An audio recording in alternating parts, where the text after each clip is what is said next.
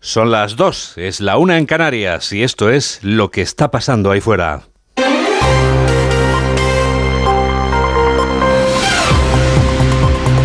Onda Cero. Noticias fin de semana. Juan Diego Guerrero. Buenas tardes a todo el mundo. 15 días después del ataque de Hamas que desencadenó la guerra con Israel, la ayuda humanitaria que ha llegado a Gaza se queda en nada. Es insuficiente, según Naciones Unidas. Insuficientes son los 20 camiones que entraban ayer y los 17 que están a punto de entrar este domingo. 15 días de guerra después, se presenta un convidado que no es de piedra. Hezbollah, una formación extremista que defiende la lucha armada, que está atacando a Israel desde el Líbano, otro punto de conexión en el que vamos a estar enseguida. Hezbollah está financiada por Irán, enemigo a muerte, a muerte de Israel. La situación se complica y los ataques se recrudecen en el punto más caliente del planeta. El eco de lo que ocurre en Oriente Próximo alcanza al mundo entero. Israel intensifica los bombardeos sobre Gaza y repele también los ataques de Hezbollah que están lanzando desde el Líbano. Así entramos en la tercera semana de combates. Corresponsal de Onda Cero en Jerusalén, Hanna Beris. En Israel, en este día número 16 desde el estallido de la guerra por el asalto terrorista de Hamas al sur de Israel, la mirada sigue puesta en dos frentes. El más intenso es indudablemente la frontera entre Israel y la franja de Gaza, donde por un lado continúan cayendo cohetes del lado israelí y del otro lado continúan los ataques israelíes a blancos de Hamas. Por otra parte, la mirada puesta también en el norte, desde donde, del territorio libanés, un objeto volador no identificado, un dron, fue lanzado hacia territorio israelí, trató de infiltrarse, pero fue interceptado a tiempo por la defensa antiaérea de Israel. Todo esto mientras además se revela que ayer, más de dos semanas después del asalto terrorista, fue capturado dentro del territorio israelí uno de los terroristas de Hamas que se había infiltrado y había logrado ocultarse hasta ahora. Hezbollah, una formación extremista que defiende la lucha armada y que recibe toda su financiación de Irán, está atacando a Israel. Lo hace desde el Líbano, un país en desgobierno. Información de alcance desde Beirut con la corresponsal de Onda Cero, Marta Maroto. Se recrudece la violencia en la frontera sur del Líbano. Al menos seis combatientes de Hezbollah han muerto y uno de la yihad islámica en las últimas horas. Israel continúa evacuando nuevos asentamientos en las zonas cercanas a la línea azul y hoy ha lanzado un mensaje al gobierno del Líbano. Pide que dejen clara su posición y que controlen a la milicia chiita. La corrupción y la inacción del Estado en el Líbano con un gobierno además en funciones ha provocado que el ejército se vea reemplazado por la milicia, que es quien decide qué, cómo y cuándo se dispara desde la frontera. Sin una presencia significativa en las más de dos semanas que llevamos de guerra, hoy el primer ministro en funciones Najib Mitaki ha dicho estar trabajando por reducir las tensiones y parar los ataques de Israel. Ya hace días advirtió de que no tenía capacidad para convencer a Hezbollah e Israel insiste en que si estalla la guerra en el Líbano también se verá involucrado Irán, principal aliado de este eje que se denomina a sí mismo de la resistencia. El Ministerio de Salud palestino resume así las consecuencias de la guerra. Más de 4.600 palestinos muertos, un 40% de ellos niños, y más de 14.000 heridos.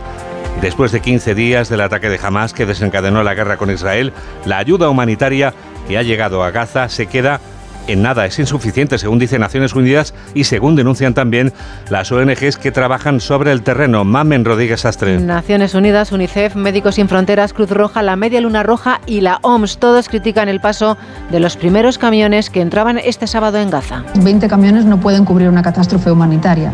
20 camiones representan una ayuda minúscula. ¿Tiene sentido que se distribuyan 20 camiones a 2.100.000 habitantes? ¿Qué se llevará cada uno? Demuestran al mundo que envían ayuda. 20 camiones no son suficientes. Los camiones iban cargados con ayuda médica, alimentos, agua y nada de combustible, insignificante para todo lo que necesitan. Que nos ha quedado pendiente la cuestión del combustible, que todavía no está resuelta. Utilizamos velas porque no hay electricidad. Es difícil encontrar productos. Solo podemos comprar productos a precios elevados. Llamo a todos los países árabes y a los países de conciencia a enviar ayuda a los habitantes de Gaza. Si no envían ayuda a los habitantes de Gaza, no saben aniquilarán y no nos rendiremos. Instan a una entrega sostenida y segura, ya que las necesidades son mucho mayores. Cindy McCain trabaja en el Programa Mundial de Alimentos de UNICEF. Este no puede ser el último convoy. Necesitamos tener un acceso sostenido y seguro para poder llevar nuestros camiones a través de la frontera y poder alimentar a millones de personas que dependen de alimentos de emergencia. Se necesitan 100 camiones diarios, según la ONU, para satisfacer las necesidades esenciales. En Gaza, antes del conflicto, entraban diariamente 400, insuficientes contando los 17 que acaban de permitir entrar hace escasos minutos. 2 y 6, 1 y 6 en Canarias. Noticias fin de semana. Juan Diego Guerrero.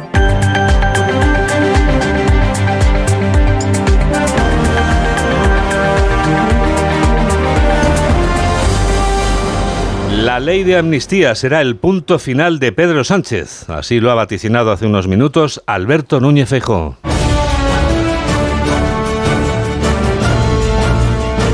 El presidente del Partido Popular acaba de clausurar un acto del PP en la plaza del Ayuntamiento de Toledo, abarrotada para la ocasión. Alberto Núñez Feijóo ha acusado a Pedro Sánchez de incumplir su principal deber en el cargo, que es velar por los intereses de los españoles. Carlos León.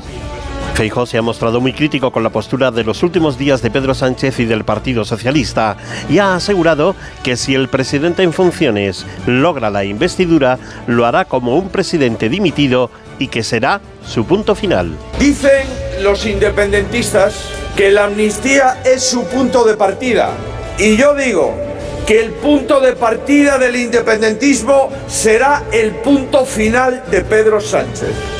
No hay mayor honor que servir a los españoles desde la presidencia y a él y él la ostentará desde la deshonra. Por eso, queridos amigos, será un presidente dimitido y no la ejercerá con la honra que exige ser presidente del gobierno de España. Y ha añadido que por mucho que pueda revalidar su presidencia a Pedro Sánchez, le va a, a, juzgar la historia. Ha recordado la parálisis que está sufriendo el Congreso de los Diputados y la falta de fecha para la sesión de investidura. A nosotros nos señalaron el día para hacer la sesión de investidura a las 18 horas de ser designados. Han pasado más de 18 días y nadie sabe cuándo va a ser la sesión de investidura del candidato que ha perdido las elecciones. Le ha dicho también a Pedro Sánchez que no le queda amor propio por España. A Pedro Sánchez deben de haberle pitado los oídos. Por eso, el PSOE ha elegido este domingo como portavoz de guardia a otro dirigente socialista. No hay que buscar la foto. Así se despacha Salvador Illa al ser preguntado por la negociación para la investidura de Pedro Sánchez. El primer secretario de los socialistas catalanes envía un recado a los aspirantes a socios del PSOE, tanto los que quieren sumar de cerca como los que aspiran a conseguir Junts lo que se proponen. A unos y otros pide responsabilidad y política en mayúsculas. Carmen Sabido. Política en mayúsculas es lo que reclama Salvador Illa para evitar que descarrile el acuerdo de investidura. El líder socialista reitera que se sigue negociando. El marco es la Constitución, hay que dar tiempo al tiempo y ante todo reconducir la situación y avanzar sin buscar la foto. No es momento ni de personalismos ni de partidismos. No toca ahora eh, ni buscar la foto ni buscar eh, soluciones a situaciones que cada uno pueda tener. Está en juego el futuro de España, está en juego el futuro de Cataluña y es momento de mirar a largo plazo. Y ya no se sale del guion, evita pronunciarse si el principal escollo en las negociaciones con Puigdemont es la figura del relator y aunque parece que la amnistía atasca el acuerdo, insiste en pedir discreción. Hay que trabajar con mucha discreción, con mucha prudencia, con un eh, sentido de Estado, con una mirada a largo plazo, ¿no? Y siempre dentro del marco de la Constitución, ¿no? Vamos a dar tiempo al tiempo, ¿no?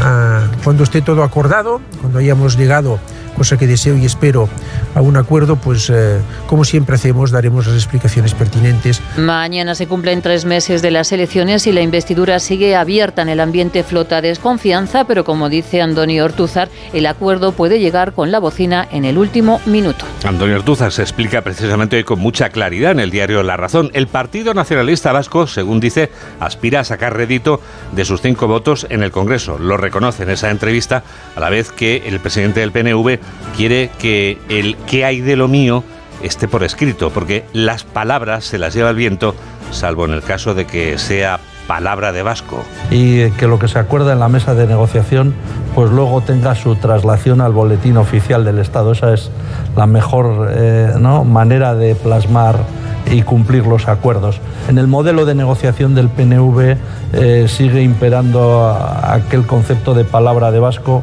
lo que se dice en una mesa va hasta el final. 2 y 11, 1 y 11 en Canarias. Onda Cero, noticias fin de semana.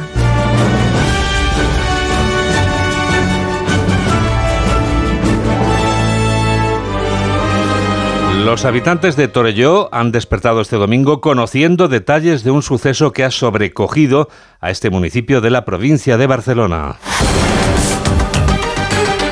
Se trata de un parricidio ocurrido durante este fin de semana en este pueblo que tiene 15.000 vecinos. Onda Cero Barcelona, Lola Surribas. Los Mossos de Escuadra han detenido a un hombre de 51 años en el municipio de Turelló, en Barcelona, acusado de matar presuntamente a su padre de 84 años. Los agentes empezaron a investigar el crimen el pasado viernes 20 de octubre, cuando los servicios médicos de un hospital de la zona comunicaron la muerte de un hombre que había ingresado con indicios de criminalidad. El cuerpo policial ha explicado que la División de Investigación Criminal de la Región Policial Central se ha encargado del arresto del presunto asesino. Está previsto que próximamente el detenido pase a disposición judicial. El falso hijo en apuros es una estafa que se extiende por doquier y la Guardia Civil lo sabe.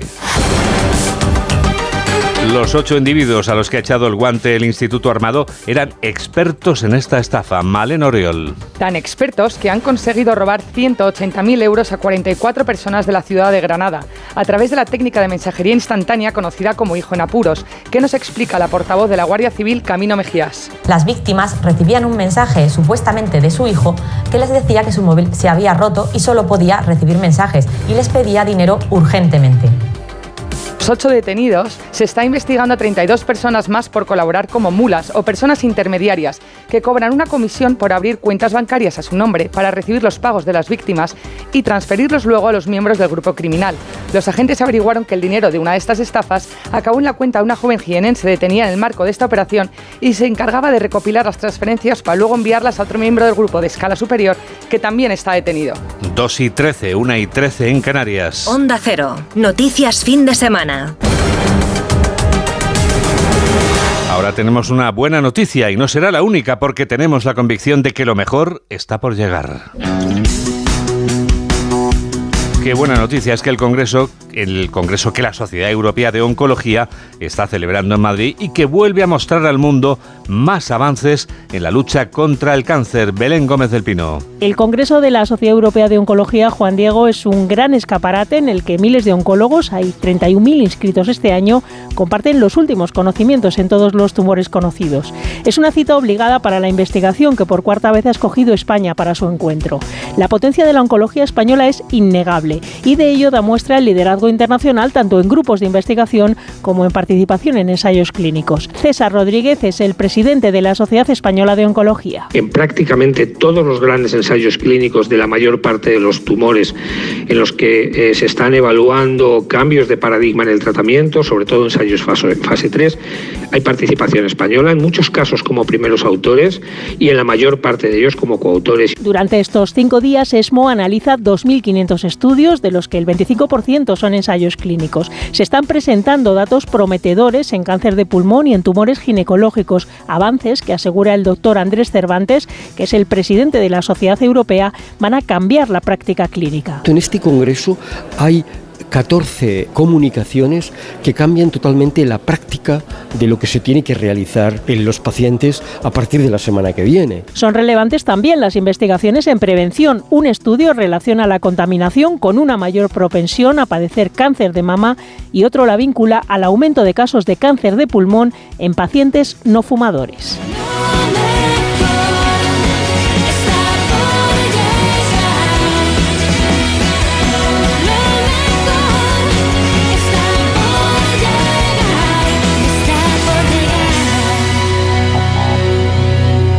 Lo que llega ahora es el minuto económico.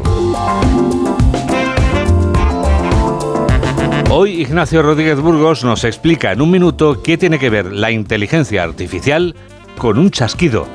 León se convertirá esta semana en la capital europea de las telecomunicaciones, la realidad digital, la inteligencia artificial, la seguridad cibernética e incluso de la neurotecnología. Los ministros europeos de telecomunicaciones y digitalización se reúnen informalmente con varios retos en la memoria de sus ordenadores personales. El primer objetivo y más acuciante es acordar las líneas centrales de un reglamento que ponga orden en la Unión Europea y recoja derechos y deberes en la inteligencia artificial, que está entrando como un torrente en la sociedad, sin garantizar la intimidad, la privacidad, los derechos de propiedad intelectual y, en demasiados casos, la veracidad. Este reglamento, si se alcanza, sería la primera regulación mundial de un fenómeno, la inteligencia artificial, nuevo y disruptivo que a la velocidad de un chasquido digital está revolucionando diversos sectores con acelerados efectos en el mercado laboral.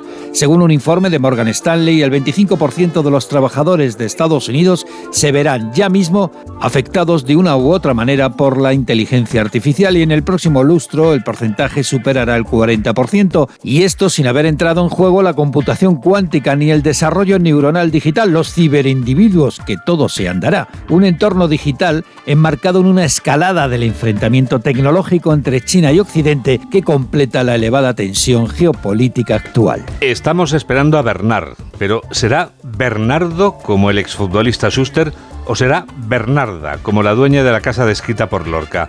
Y al margen de eso, ¿cuándo empieza a llover, Mamen Rodríguez Astre? Pues ha sido Suster, Juan Diego. Es Bernardo porque, mira, te voy a ah. explicar. Los nombres de las borrascas se intercambian y alternan entre masculinos y femeninos. Se utilizan en orden y cada temporada cambian. Tras Aline, que es nombre de chica, mm. llega Bernard, que es nombre de chico. Y a este lo que le va a sustituir es Celine, como la cantante. Y respecto a la segunda pregunta, ya te digo que ya llueve en Andalucía. En breve lo hará en Extremadura de manera intensa. Lluvia que atravesará la península de sur a norte y que se quedará con nosotros durante varios días. El lunes diluviará especialmente en la mitad occidental y en Pirineos. Todo ello con mucho viento y nieve por encima de los 1.800 metros. Castilla y León no superará los 15 grados. El martes lloverá menos, pero sacaremos el paraguas. Y a partir del miércoles subirá el termómetro para perder los grados que ganaremos de cara al próximo fin de semana. En definitiva, lluvia, temperaturas que están sentadas en una noria. Hoy suben y mañana bajan. Y en definitiva, como han comprobado los oyentes, aquí tenemos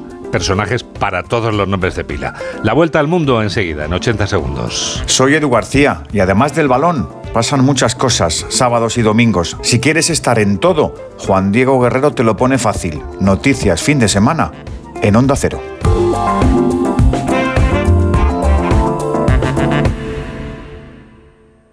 ¿Fumas?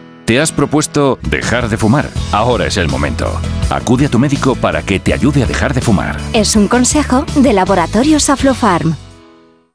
Ghana, que es el país del mundo que más ropa de segunda mano recibe. El 80% de la producción textil termina tirándose. Detrás de estos contenedores de ropa, creyendo que estamos haciendo el bien, estamos realmente contribuyendo a esto. No era consciente de que la ropa solo es nuevos plásticos. Enviado especial, ropa basura. Nueva temporada el martes a las 10 y media de la noche en La Sexta. Ya disponible en Atresplayer.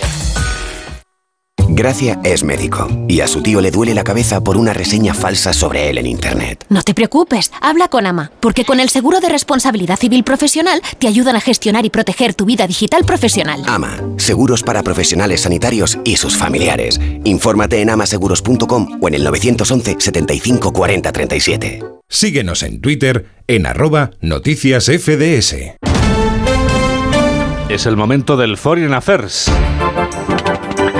Son las noticias del resto del mundo. ¿Y dónde empezamos, Laura? Pues empiezo en un país al que miran todos este domingo, Juan Diego, Argentina, que celebra unas elecciones generales marcadas por la irrupción de una tercera vía radical de la mano del ultranacionalista Javier Milei, candidato de la Libertad Avanza. Tras dar la sorpresa en las primarias, Milei ha protagonizado una polémica campaña con duros ataques a diestro y siniestro, incluido al Papa Francisco, y con propuestas para acabar, según sus palabras, con el modelo de la casta y reducir al mínimo el papel del Estado. ¿Y cómo respiran, Laura, los sondeos en estos comicios? Que por cierto acaban de comenzar. Han comenzado hace poco más de una hora. En ellos están llamados a participar más de 35 millones de ciudadanos. Las encuestas, Juan Diego, dan como favorito a Milei, aunque no pronostican que salga un vencedor definitivo de esta primera vuelta. El candidato peronista, Sergio Massa, se sitúa en segunda posición. El futuro presidente deberá lidiar con un complejo escenario económico tras la previsión del Fondo Monetario Internacional de un repunte de la inflación por encima del 130% y también una contracción económica. Corresponsal de Onda Cero en Latinoamérica, Pablo Sánchez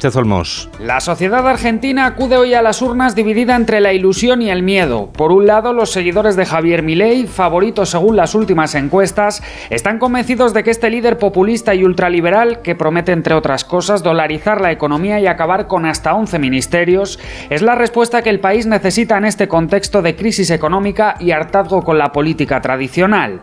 Frente a este fenómeno político disruptivo e inesperado, un total de cuatro aspirantes pugnan por pasar junto a Milei a la segunda vuelta del próximo 19 de noviembre, que solo se celebrará si ningún candidato supera el 45% de los votos o en su defecto más de un 40% y además 10 puntos de diferencia sobre el resto de sus rivales. Los colegios electorales abrirán sus puertas a las 8 de la mañana de Argentina, una de la tarde en España, donde reside buena parte de la comunidad argentina en el exterior que podrá ejercer su derecho al voto en espera de unos resultados que tendremos a lo largo de la próxima madrugada. Seguimos en el mismo continente para hablar de otro proceso electoral que es noticia. Nos referimos a las primarias en la oposición en Venezuela, donde se busca el candidato que se medirá a Nicolás Maduro en las elecciones de 2024. Hasta 10 aspirantes compiten por encabezar la candidatura unitaria contra el chavismo tras años de discrepancias y desencuentros entre los líderes opositores. María Corina Machado, la candidata del partido 20 Venezuela, es la favorita y sigue en liza, pese a haber sido inhabilitada durante 15 años por su apoyo a las sanciones internacionales y algunas irregularidades administrativas. Muchos electores siguen viéndola como el caballo ganador, otros son más escépticos con su candidatura y con el proceso en general. Deben realizarse estas elecciones primarias para escoger a un solo candidato de la oposición para competir con el oficialismo. Ahora, la realidad es que el pueblo salga a votar, crea de que sí se puede elegir a una persona. Los candidatos que están no ofrecen mayor cosa y los beneficios, lo que todos nosotros estamos requiriendo es la libertad y que, que tengamos una mejor mm, situación económica y social. Abandonamos este escenario para situarnos en Ucrania, que sigue haciendo frente a la invasión rusa, aunque estos días el foco se haya desviado a Gaza por el conflicto con Israel. Lo cierto, Laura, es que en este otro territorio continúan muriendo civiles y aumenta también el número de bajas militares por la contienda. Se cumplen este domingo 606 días de guerra y esta nueva jornada comenzaba, Juan Diego, con un ataque con misiles rusos a una terminal de correos en la región de Kharkov, en el que han muerto seis civiles y otras 14 personas han resultado heridas. Se informa también de un ataque ruso lanzado desde terreno ocupado en la región de Donetsk con drones de asalto y misiles guiados durante esta pasada madrugada, parte de los cuales han sido derribados por las fuerzas ucranianas. Más detalles con el corresponsal de Onda Cero en Rusia, Xavi Colás. Seis muertos y al menos 16 heridos en un ataque ruso con misiles contra una oficina postal en la ciudad de Kharkiv, en el noreste de Ucrania. Por su parte, los sistemas de defensa aérea ucranianos han destruido seis drones de ataque lanzados por Rusia y un misil de crucero durante la noche. El presidente ucraniano Volodymyr Zelensky ha hablado con el presidente turco Tayyip Erdogan en una llamada en la que ambos han discutido una posible fórmula de paz para Ucrania, la seguridad alimentaria y también la situación en Oriente Medio. Todo esto mientras el ministro de Exteriores ruso, Sergei Lavrov, se dispone a viajar a Irán mañana. Moscú, que según algunos analistas ha vuelto con las manos vacías del viaje de Putin a China, también quiere mantener su influencia en Oriente Medio. El Papa Francisco ha hecho referencia hoy durante el rezo del Ángelus al conflicto de Ucrania para implorar por el fin de la guerra. El pontífice ha señalado textualmente que piensa en la martirizada Ucrania y en otras guerras del mundo para asegurar que constituyen la derrota de la humanidad y ha reclamado el fin de la violencia. La guerra la guerra, todas las guerras en el mundo. Pienso también en la martirizada Ucrania. Son siempre una derrota, una destrucción de la hermandad humana. Hermanos, deténganse, deténganse. Fratelli, fermatevi, Y terminamos al otro extremo del mundo, Laura, en Japón, para contar una historia de osos. Historia de pesadilla, te diría Juan Diego, un japonés, ya que son estos ciudadanos los que están viviendo en primera persona los ataques de estos animales cerca de su hábitat en la isla septentrional de Hokkaido, por su afán de recolectar a toda costa, donde sea y a toda prisa, también cerca de lugares habitados, comida antes de su hibernación. Tras registrarse en los últimos meses 109 casos de personas heridas por osos asiáticos u osos pardos del Usuri, parte de la población está empezando a desarrollar cierta agrizofobia, que es como se denomina al terror a los animales salvajes. Lo que les consuela es que pronto volverán a la tranquilidad cuando los plantígrados hibernen. Ha sido un resumen de Laura Gil. Hola, soy Julia Otero y yo también escucho Noticias Fin de Semana de Onda Cero con Juan Diego Guerrero. ¿Qué tal, Susana? ¿Estás bien? Mi madre, que vive sola y se ha vuelto a caer. ¿Por qué no le pones la alarma de Securitas Direct? Aparte de estar protegida en casa, tiene un botón SOS para avisar emergencias. Así te quedarás mucho más tranquila. Protege tu hogar frente a robos y ocupaciones con la alarma de Securitas Direct. Llama ahora al 900-272-272. Ghana, que es el país del mundo que más ropa de segunda mano recibe. El 80% de la producción textil termina tirándose. Detrás de estos contenedores de ropa, creyendo que estamos haciendo el bien, estamos realmente contribuyendo a esto. No era consciente de que la ropa solo es nuevos plásticos. Enviado especial. Ropa basura. Nueva temporada el martes a las diez y media de la noche en La Sexta. Ya disponible en Atresplayer. Síguenos en Facebook en Noticias Fin de Semana Onda Cero. Titulares del deporte con David Camps. En juego desde las dos, Las Palmas Rayo Vallecano, empate a cero en el marcador. Por la tarde, oportunidad para el Girona y el Barcelona de acercarse al líder, el Real Madrid, tras el empate blanco ante el Sevilla. El Girona, a tres puntos del Madrid, recibe al colista el Almería. Mientras el Barcelona con seis bajas cierra la jornada dominical a las nueve ante el Athletic de Bilbao. A las seis y media Villarreal a la vez. El Atlético de Madrid es segundo provisional con su victoria 0-3 ante el Celta. El conjunto vigués ocupa puesto de descenso. Real Sociedad 1, Mallorca 0 y Getafe 1, Betis 1 en segunda división. Desde las dos juegan Racing de Ferrol y el Delse. De momento empate a cero en el marcador. Sexta jornada de la Liga Endesa de Baloncesto con un partido jugado esta mañana. Barcelona 91, Bilbao 82. Desde la una juegan Tenerife Real Madrid 61-65 al final del tercer cuarto. Y por la tarde Granada Zaragoza, Valencia Manresa y Basconia Unicaja. Y por la noche, hora española, Gran Premio de Estados Unidos de Fórmula 1 con Carlos Sainz, partiendo desde la cuarta posición, Fernando Alonso lo hará desde la décimo séptima. Y ahora lo que va a pasar ahí fuera la semana que viene. Ahora con Yolanda Viladecans, las noticias del futuro.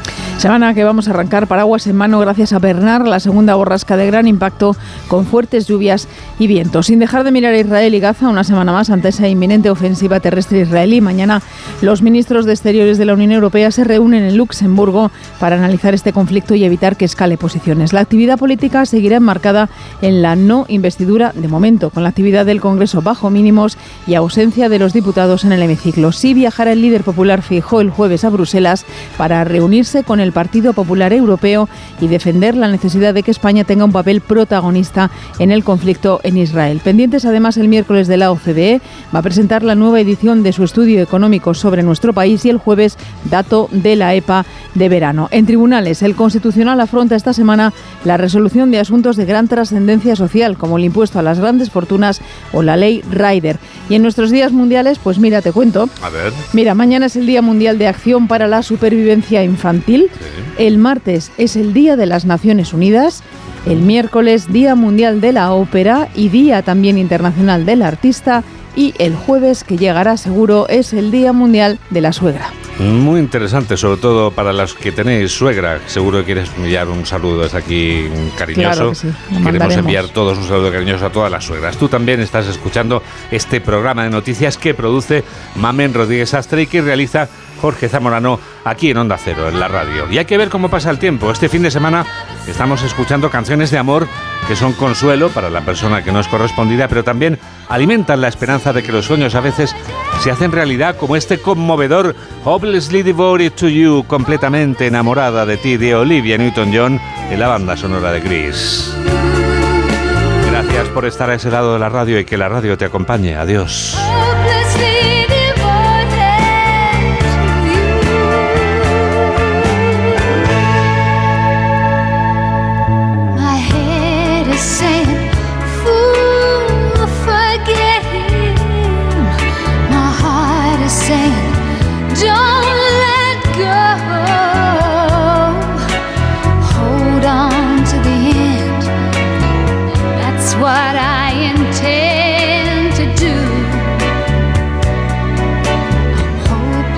sit